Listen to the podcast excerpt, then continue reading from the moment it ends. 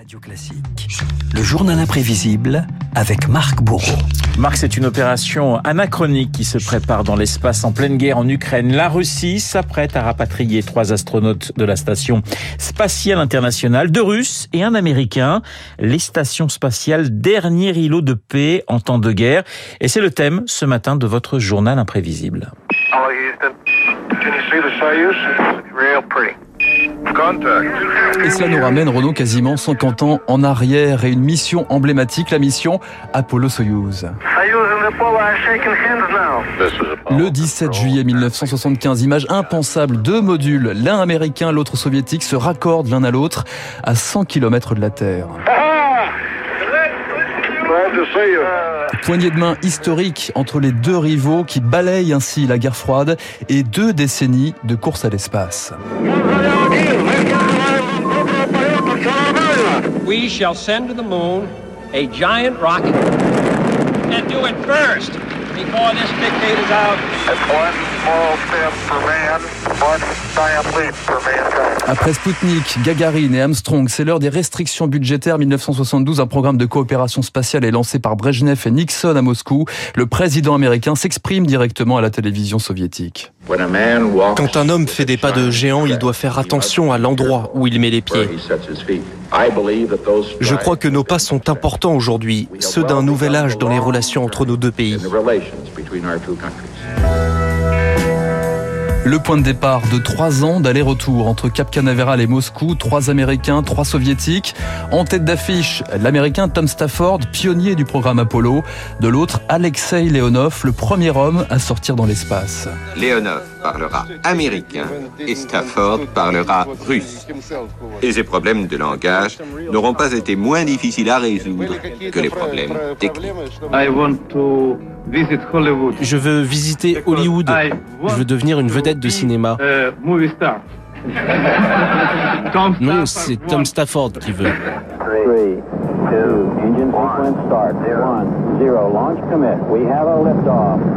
Leonov et Stafford seront surtout les acteurs principaux d'un acte de paix entre les deux puissances. Une image pour l'histoire saluée depuis la Maison Blanche par le président américain Gerald Ford. Cela nous a pris plusieurs années pour ouvrir cette porte et créer cette coopération précieuse entre nos deux pays. cooperation in space between our two countries. And I'm confident Et je suis certain que cette opération fera date.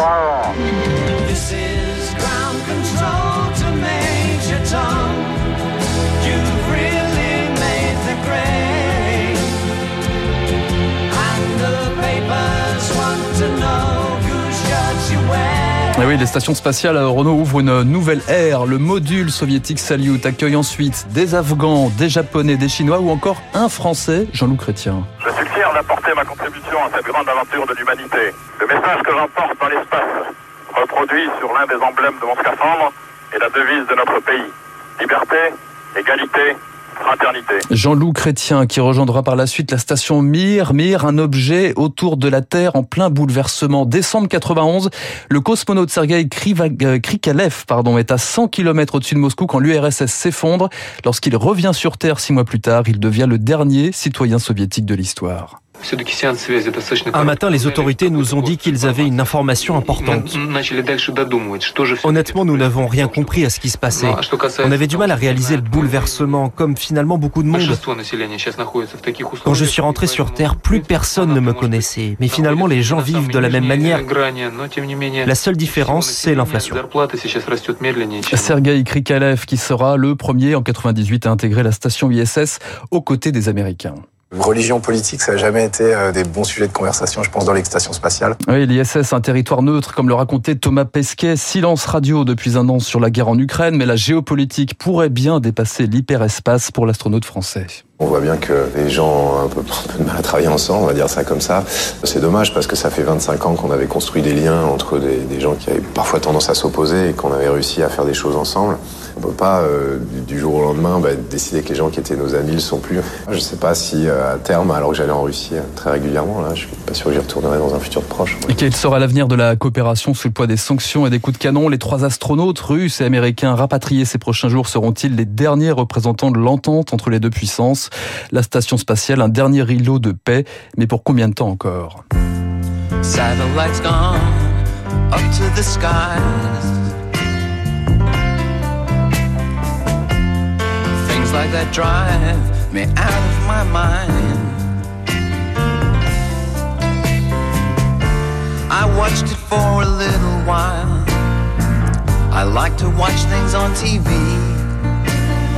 Louride pour Louride. Bah oui, c'est bien. Satellite of Love. Ben voilà, écoutez, tout. ça fait du bien. Voilà, on va faire une fusée, la fusée radio classique, avec évidemment euh, Marc Bourreau euh, comme pilote, parce que c'est un très très beau journal imprévisible que vous signez. euh, J'allais dire à peu près comme tous les matins, mais c'est vrai que bah, ça donne envie d'aller finalement faire un petit tour dans les étoiles. Merci Marc pour ce magnifique journal imprévisible. Il est 7h54 sur l'antenne de Radio Classique.